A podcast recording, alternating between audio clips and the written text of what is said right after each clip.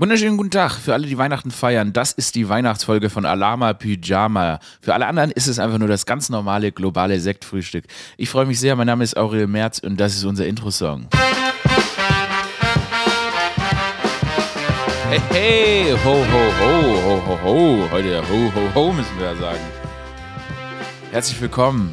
Mann, Leute, es ist soweit. Es ist Weihnachten für manche, die nicht Weihnachten feiern, auch egal. Dann ist es einfach nur Alama Pyjama, das Sektfrühstück, wo wir uns an die Hand nehmen, wo wir gemeinsam besinnlich sind. Besinnlich, was auch immer das bedeutet.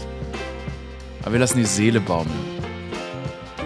An diesem Wochenende oder an, in dieser Woche, zwischen den Jahren, wir lassen die Seele baumeln. Uns ist jetzt alles fast egal.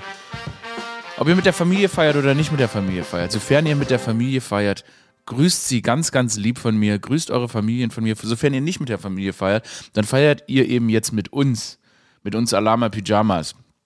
Denn wir sind auch eine Familie, wir sind auch eine Familie. Ach, wie schön. Oh, wir sind auch eine Familie. Love it. Apropos Familie grüßen. Äh, ich muss meine Cousine Zoe grüßen, habe ich ihr versprochen. Äh, alles Liebe an meine Cousine Zoe. Sie hat jetzt Weihnachtsferien und hat gesagt, dann kann sie, kann sie ihren MitschülerInnen ähm, ne, zeigen, dass sie gegrüßt wurde. Wir haben eine sehr junge Cousine, Zoe. Deshalb, äh, Zoe, hab dich lieb und äh, nachträglich nochmal alles Gute zum Geburtstag. Meine Cousine Zoe hatte auch Geburtstag. Wollte ich auch noch jemanden grüßen? Leute grüßen ist ja geil. Habe ich ja noch nie hier gemacht. Also, äh, frohe Weihnachten, Zoe. Und äh, natürlich auch frohe Weihnachten, wenn es euch denn betrifft, an euch. Ähm, es ist ja die Zeit, wo man jetzt so ein bisschen, ne, man lässt so ein bisschen Revue passieren. Man denkt so ein bisschen nach, was ist eigentlich, was ist eigentlich meine Rolle im Leben, sag ich mal. Was ist meine Rolle im Leben? Was ist denn eure Rolle im Leben? Habt ihr euch darüber schon mal Gedanken gemacht? Und ich meine, man kommt nie zu einem guten Ergebnis. Hey, ich habe so ein bisschen, mir ist mir ein bisschen aufgefallen, weil, also das, den Grund dafür kann ich gleich nennen. Mir ist so ein bisschen aufgefallen, dass meine Rolle ist, entweder Leute zum Lachen zu bringen und dann sagen die, hey, cool, Aurel, und danke, dass du es machst. Oder es gibt einfach nur Leute, die sagen, du unlustiger Bastard, ich bring dich um. Also, das ist meine Rolle. Ich, ja, es gibt nur, bei mir gibt es nur Hü oder Hot. Entweder wollen die mich killen oder die mögen mich. Es ist wirklich, äh, das ist mir jetzt wirklich wieder am Wochenende klar gefallen. What? Ich meine, what a time to be alive and what a job to have. Also, also das, ich finde, das steht irgendwie auch jedem, das steht jedem zu und ich finde, jeder sollte das vielleicht am Ende des Jahres mal machen. Vielleicht auch nicht, manchmal ist es auch einfach nur deprimierend. Ich glaube, jeder von uns hatte schon mal Jahre, wo man sagen muss, jetzt so Revue passieren und ähm, ja, das fühlt sich nicht gut an, weil es einfach nicht so ein krasses, gutes Jahr war.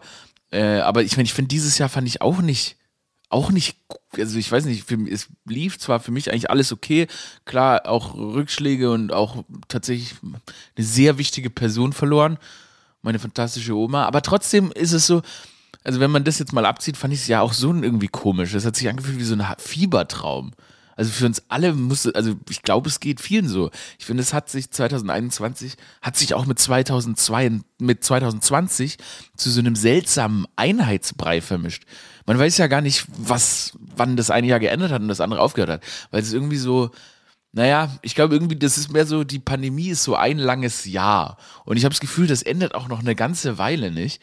Und das macht es irgendwie schwer, finde ich, Revue zu passieren. Und naja, wie die Christen sagen würden, besinnlich sein am Ende des Jahres. Besinnlich sein. Mal zu sich finden, nicht? Das ist mir auch noch nicht gelungen, weil ich tatsächlich, sagen muss, ich habe keine Ahnung, es war irgendwie eine Einheitsmasse. Ähm, und bin natürlich froh, dass man so weit, so gut so durchgekommen ist und hoffe, hoffe wirklich, euch geht es da genauso, also in einem positiven Sinne, dass ihr so weit, so gut so durchgekommen seid, durch dieses seltsame, unendliche Pandemiejahr. Naja, auf jeden Fall habe ich trotzdem so ein bisschen Revue passiert und dann habe ich mir aufgefallen, ja, die Leute haben entweder haben starke Meinungen zu mir, starke Meinungen und das ist eine komische Sache. Wirklich, man kriegt ja alle möglichen Nachrichten geschickt und ähm, warum das jetzt wieder so eskaliert ist, war diese Cem Özdemir-Geschichte. Ich weiß nicht, ob ihr es mitbekommen habt, aber ich habe es getwittert. Ich habe getwittert, Cem Özdemir hat gerade in Berlin-Mitte vom Fahrrad aus die Spiegel von meinem Lamborghini abgetreten und gebrüllt, geh zurück nach Stuttgart, du dumme Umweltsau, und ist dann mit erhobenem Mittelfinger weggeradelt.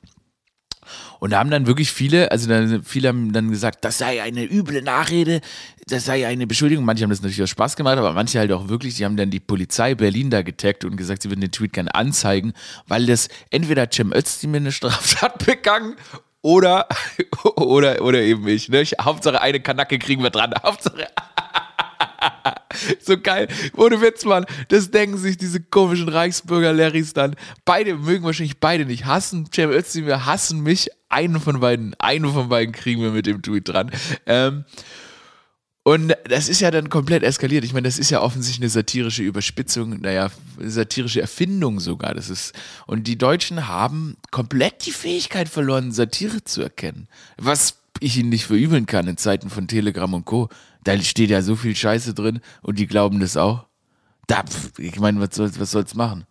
Das, äh, die, die glauben ja auch, dass man durch einen Gully geimpft wird oder dass über Helikopter über Spielplätze fliegen und dann die Impfmittel, den guten Impfsaft, dass sie den so vergeuden.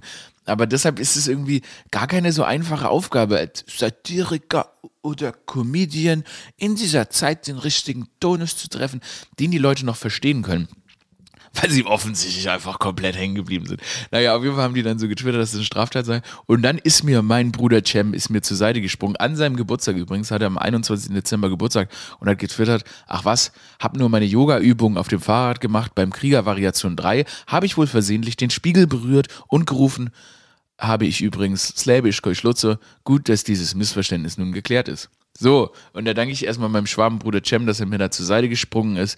Freue mich, dass wir, ähm, dass er das aus, der, aus dem Weg räumen konnte. Und offensichtlich, dass er ein Satireverständnis hat, was in diesem Land ja offensichtlich schon, ne, also eines Ordens, eines Ordensbedarf, vor allem als Politiker, hatte ja auch schon und als Politikerin, hatte ja auch schon ziemlich Stress mal mit Politikern, weil die meine Satire nicht verstehen wollten. Und das kommt auch vor. Und deshalb an dieser Stelle Shoutout an Cem Özdemir, alles Gute nachträglich zum Geburtstag. Ähm, und äh, danke für diese Unterstützung.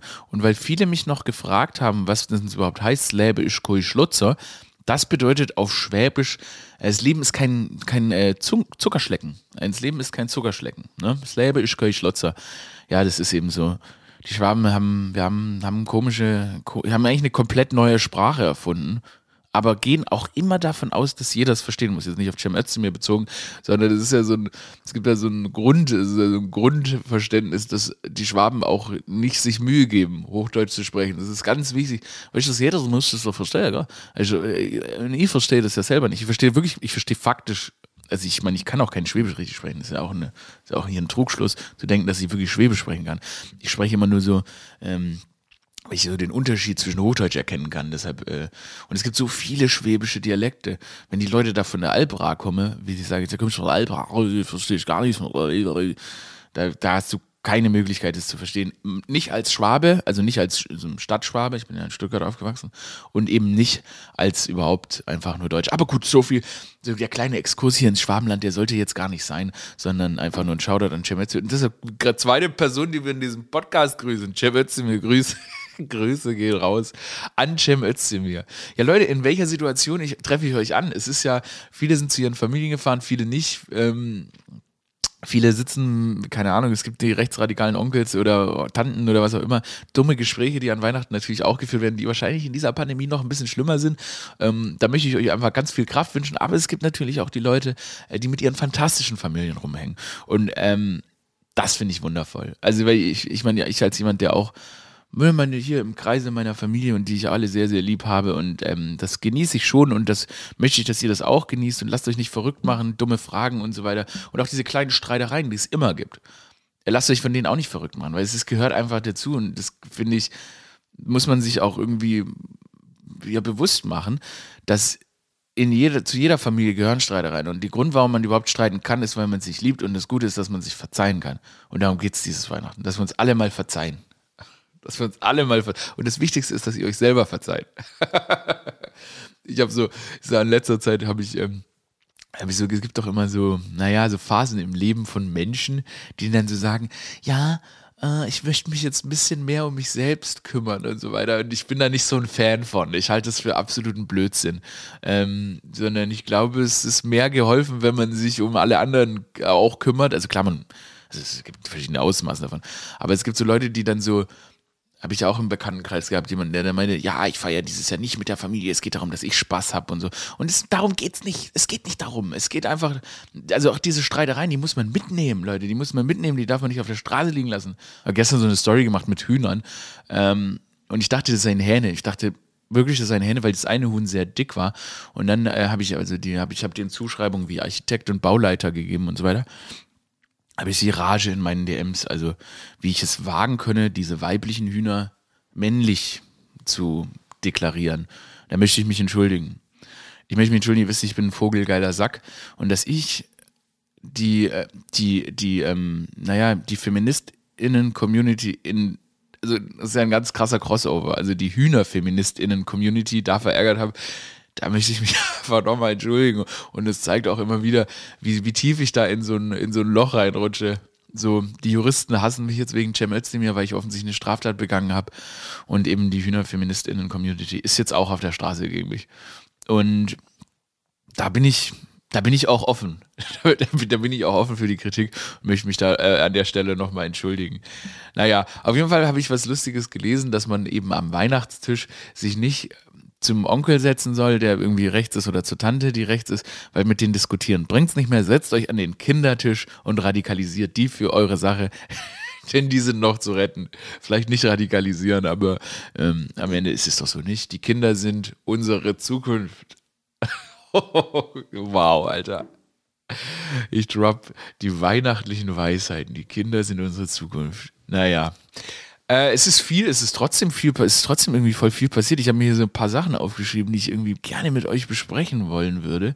Einmal, hm, wie gehen wir es an? Nee, einmal eine Witze, einmal, einmal eine, nee, fangen wir erstmal eine traurige Sache, finde ich. Ähm, das kann man das News nennen, komm, wir nennen es mal News, deshalb spiele ich mal kurz hier meinen News-Jingle. Die News der Woche. Sorry, mir ist während dem News-Jingle ist mir hier ein Feuerzeug umgefallen. Deshalb sorry, wenn der News-Jingle ein bisschen klepprig klang. Kann man nichts machen. Ich habe immer so viel Zeug auf dem Tisch stehen. Hier ich habe immer, auch aus irgendeinem Grund habe ich immer Angst, dass ich während dem Podcast ganz fürchterlich durstig werde. Deshalb habe ich immer so ganz viele Gläser. Ihr seht sie aus, Mann. Und auf dem, weil ich auch immer mit allem hier so rumjongliere und ihr wisst ja, ich esse gerne Orangen beim Podcast, klebt der ganze Tisch voller Orangen, ist total ekelhaft. Und dann stehen hier so viele Kaffeeränder und dann mehrere Gläser Wasser. Hier, guck mal, das ganze, ganze Geschirr, alles dabei, so. Mm. Und ich nehme ja eigentlich nie einen Schluck, weil es einfach weird ist, wenn ich jetzt trinke. Also ihr hört mich ja dann eigentlich nur trinken. Außer Orange, die esse ich tatsächlich. Naja, hier, guck mal, traurige News, was ich irgendwie, irgendwie nicht traurig, aber irgendwie, hm, da möchte ich jetzt euch mal eine weihnachtliche Lektion anhand dieser News geben. Also ein, der Landtag, ein Landtagsabgeordneter von der AfD, der Grimmer, der ist gestorben. So, 71 Jahre alt geworden und die AfD hat dann da so ein riesen Trauerding draus gemacht. Und es ist ja auch richtig so, ist ein Mensch gestorben und die sind ja offensichtlich traurig, auch wenn es Kernnazis sind.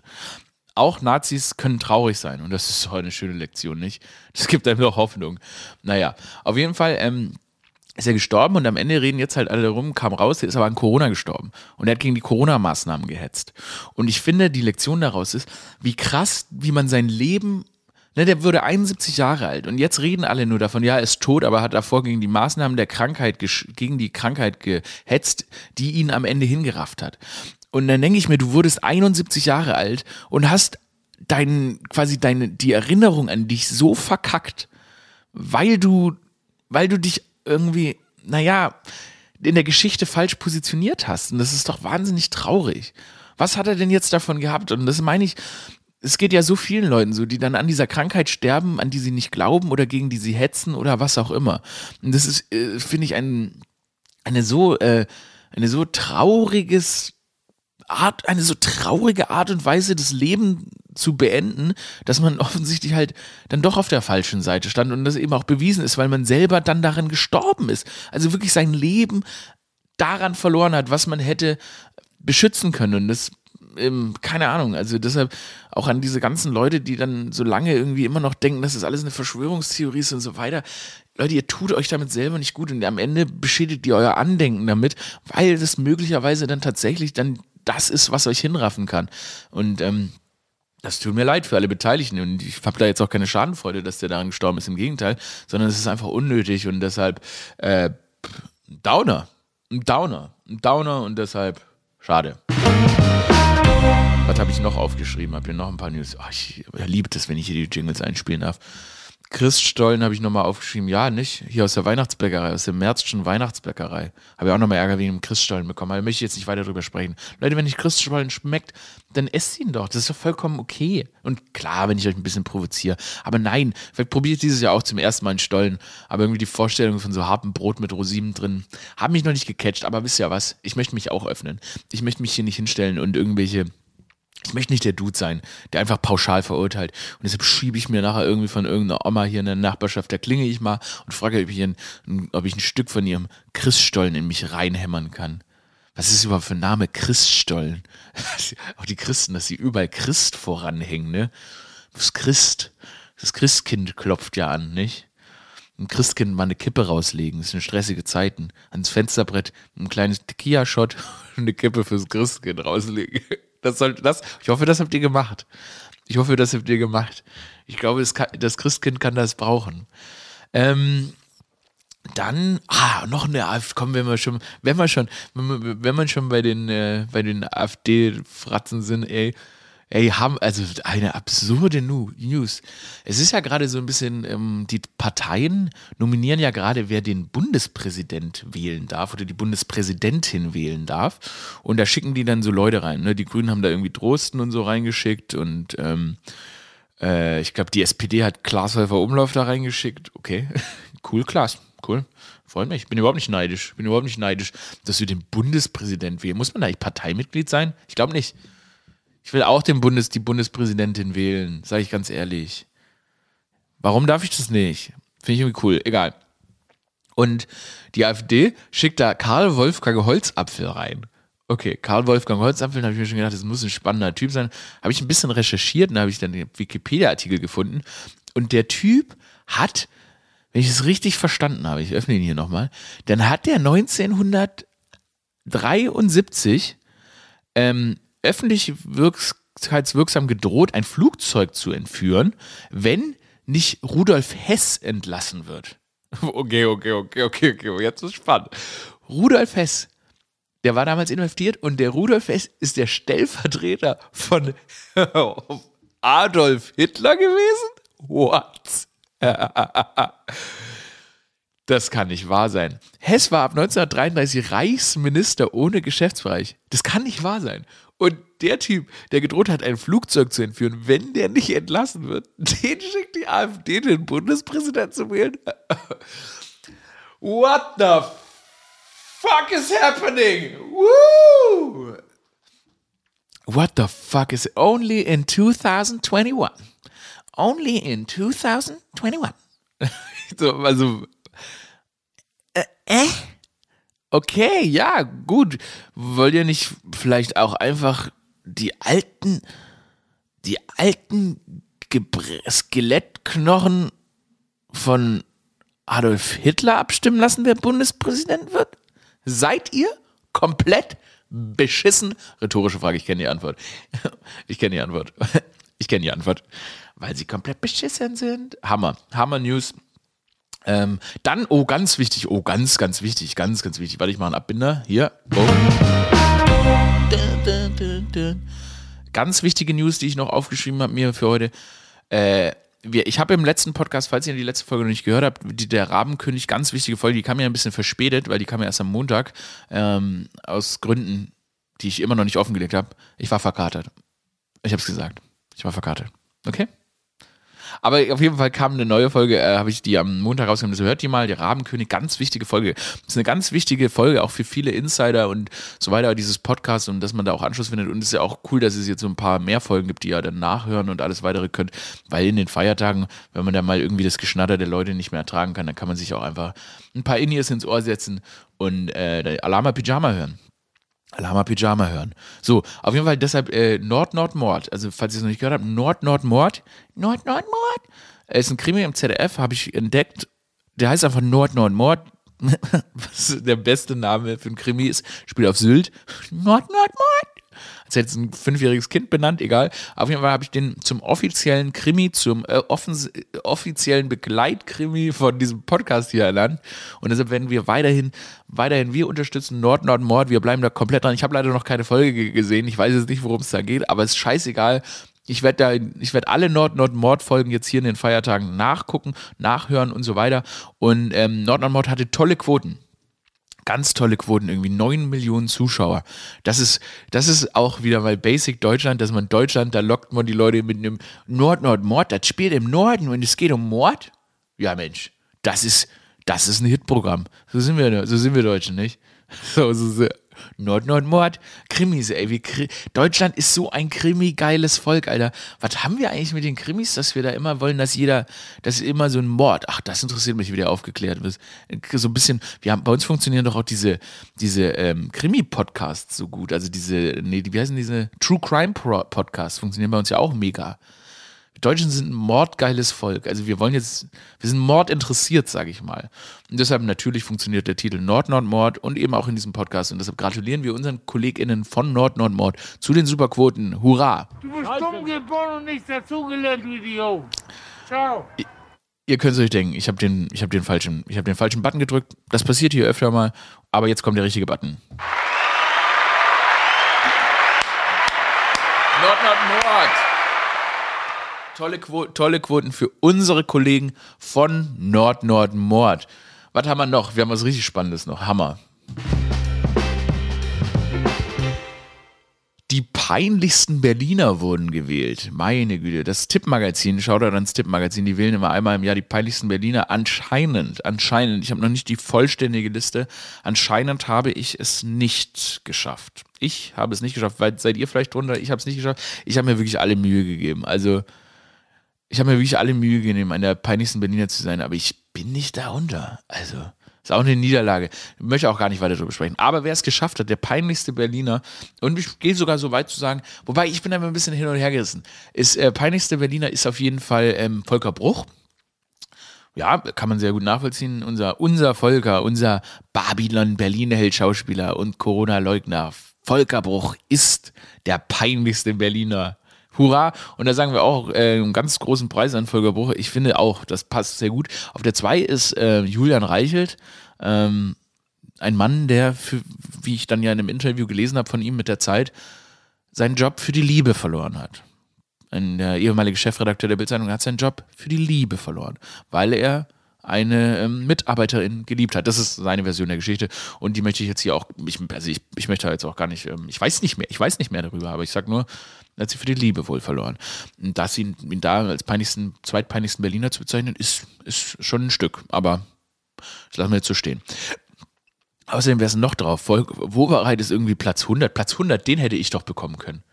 Olli Schulz 89, irgendwelche YouTuber, irgendeinen Platz fand ich auch noch geil. Ja, Franziska Giffey, die neue Bürger, regierende Bürgermeisterin von Berlin, ist Platz 32. Ich sag's wie es ist. Ich finde die richtig peinlich. Ich mag die nicht. Oh, und der, der, der Gorilla, der Gorilla-Spinner da, der, der Chef von Gorilla, der ist auf Platz 10. Der ist auch hart. Ey, der schickt auch die härtesten E-Mails rum und so. Wenn man hier in Berlin lebt, dann kriegt man da auch manchmal ein paar Insider von so Gorilla-Fahrers. Also, das ist ein krasser Typ. Ich meine, der hat dann ein Milliardenunternehmen in kürzester Zeit aufgezogen, was beeindruckend ist, aber anscheinend ist es wirklich eine peinliche Wurst. Und ähm, das Berliner Wahlchaos ist auf Platz 6. Boah, ey, wat, was muss, was muss ich tun als Aurel, um peinlichster Berliner zu werden? Nicht mehr viel. Ich glaube, ich bin eigentlich, ich kratze ganz, ganz, ganz nah dran. Wobei, eine, eine Sache vielleicht noch. Also, jeder Mensch sollte ja eigentlich der, also die Möglichkeit haben, der Pein, also das macht ja so total Sinn jetzt, weil ihr seid ja wahrscheinlich vielleicht, ich weiß ja gar nicht, wo ihr den Podcast hört. Ob ihr Berliner seid oder nicht Berliner, ob ihr aus Schorndorf, Schwieberding, Nürting, ich weiß nicht, wie die anderen Städte in Deutschland heißen. Aber ob, egal, wo ihr herkommt, ob es Barcelona ist oder sonst was, ihr habt ja die Möglichkeit, der peinlichste Mensch eurer Stadt zu werden. Da macht es ja auch Sinn, in eine Kleinstadt zu ziehen, um da den Peinlichkeitsmarkt zu regieren. Das in Berlin ist natürlich ein hartes Pflaster, was hier Peinlichkeitslevels angeht. Also, sage ich mal, da ist schon, also da erreicht ein Besuch in Berlin Mitte und dann merkst du, ich bin noch nicht da. Ich habe noch nicht das Zeug, hier wirklich der peinlichste Mensch der Stadt zu werden. Aber wenn man so in eine kleinere Stadt sieht, ich sag mal, zum Beispiel der peinlichste Reutlinger, das würde ich locker schaffen. Das würde ich locker schaffen. Und vielleicht muss man sich da auch hocharbeiten. Vielleicht ziehe ich noch mal in eine Kleinstadt und dann peinliche ich da richtig rum. Egal. Hör mal auf damit, hör mal auf, werden wir wieder mal, werden wir jetzt mal wieder ein bisschen persönlicher. Gehen wir mal ins Persönliche, es ist Weihnachten und da, darum geht es. Jetzt wollen wir uns, jetzt wollen wir mal richtig besinnen. Co war das Weihnachten? Also was, was bedeutet Weihnachten für euch? Das Krasse ist ja, früher war das immer so, wenn ich dann, ähm, wenn ich nach Hause gekommen bin an Weihnachten, das war eine riesen, ein Riesenproblem, weil man dann ja auch Freundinnen getroffen hat und so weiter und dann auch immer gesoffen hat und das war, ich glaube, nie war man so besoffen oder so verkatert oder wie an Weihnachten. Ich glaube, es ist einmal immer diese ganzen, diese ganzen Eindrücke, dass man so Leute trifft und jeder hat ja am Anfang immer erzählt, ja, bei mir läuft so cool, bei mir läuft so und alle waren irgendwie, jeder hat sich irgendwie rausgeputzt. Das war so eine richtige Gockelschau. Weihnachten habe ich das Gefühl. Und dann hat man da Leute getroffen und dann hat man Shots getrunken. So ich, also ich spreche nur von meiner Lebenswirklichkeit. Ich weiß nicht, ob es bei euch auch so ist, aber ich gehe davon aus, weil am Ende irgendwie viele von uns, naja, so eine Lebenswirklichkeit leben. Und dann war immer so, hey, ja, trinken wir einen Shot zusammen. Und das war alles ja alles pre-Pandemie und als man irgendwie auch noch jünger war. Und ich weiß noch, ich war jedes Mal, dann war man jedes Mal am Heiligabend oder an was auch immer, wann man da gefeiert hat, immer so krank besoffen, äh, verkatert. Ich habe einmal, und das weiß ich auch gar nicht, ob ich, ob ich so viel von mir persönlich preisgeben sollte, aber ich mach's, da lag ich bei mir im Bett und mir ging's gar nicht gut. Und das war in diesem Weihnachtsradius meine Mutter kam rein und meinte, ja, willst du nicht irgendwie was essen? Und ich lag da so auf dem Boden, da in meinem alten Kinderzimmer. Und ich so, nee, ich möchte wirklich nichts essen. Und dann hat sie gesagt, wir haben Käse. Und als sie gesagt hat, wir haben Käse, wir haben Käse, bin ich aufgesprungen ins Bad gerannt, weil allein die Vorstellung mir so schlecht davon wurde. Und habe gegen unseren Spiegel im Badezimmer gekotzt.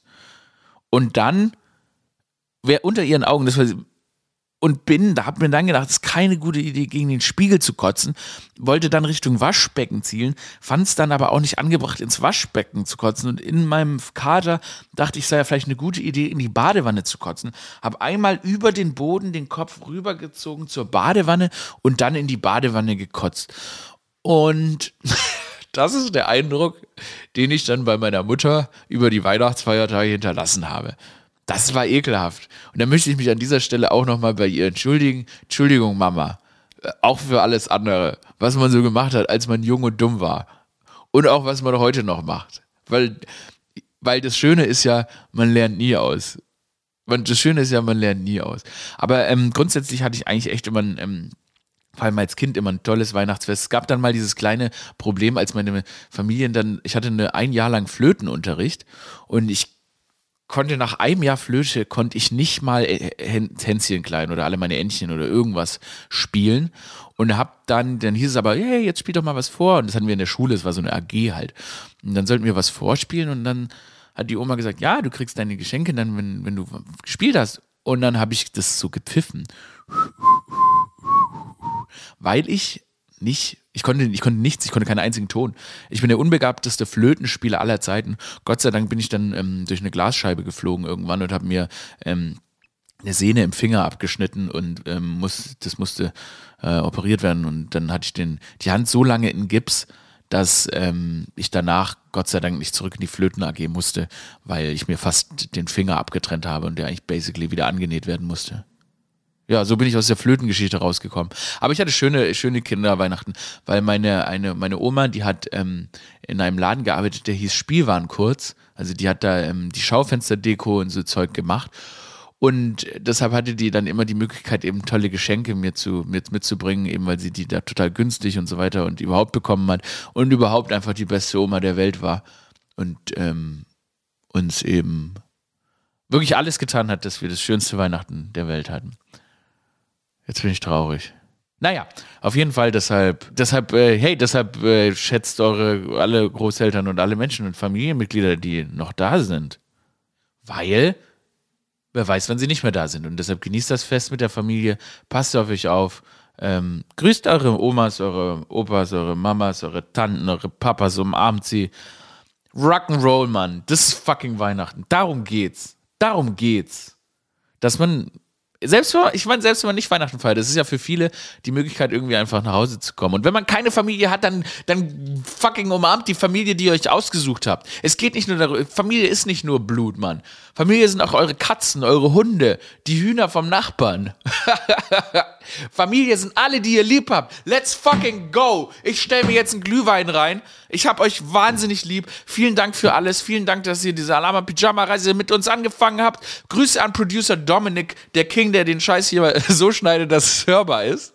naja, nicht wirklich. Viel schneiden muss er nicht, aber der pegelt so den Ton und so weiter und, ähm, und ähm, hilft übrigens auch, macht übrigens auch den Instagram-Kanal äh, mit mir zusammen von Alama Pyjama, den ihr abonnieren könnt. Abonniert den Podcast auf allen Be Plattformen. Ich habe gesehen, man kann den Podcast jetzt bewerten auf Spotify. Bewertet den Podcast. F nur fünf Sterne. Ist ein Fünf-Sterne-Podcast. Da gibt es auch gar nicht so viel zu diskutieren. Ist ein fünf Wenn du den Podcast bis hierhin gehört hast, ist ein Fünf-Sterne-Podcast. Danke für eure Unterstützung. Genießt das Weihnachtsfest. Das war Aurel Merz mit seinem Podcast Alama Pyjama. Gut, dass ich mich am Ende nochmal vorstelle. Leute, ich bin ein bisschen aufgelöst. Auf Wiedersehen. Yes, fucking yes, yes, yes, yes, yes, yes, yes, yes, yes, yes, yes. Alama Pyjama Podcast. Weihnachtszeit. Wir melden uns sicher an Neujahr mit einer neuen Folge. Von Alarma Pyjama. Weihnachts-Edition.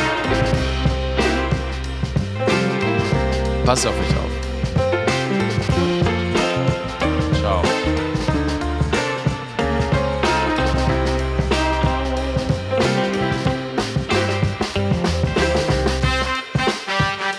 Abo.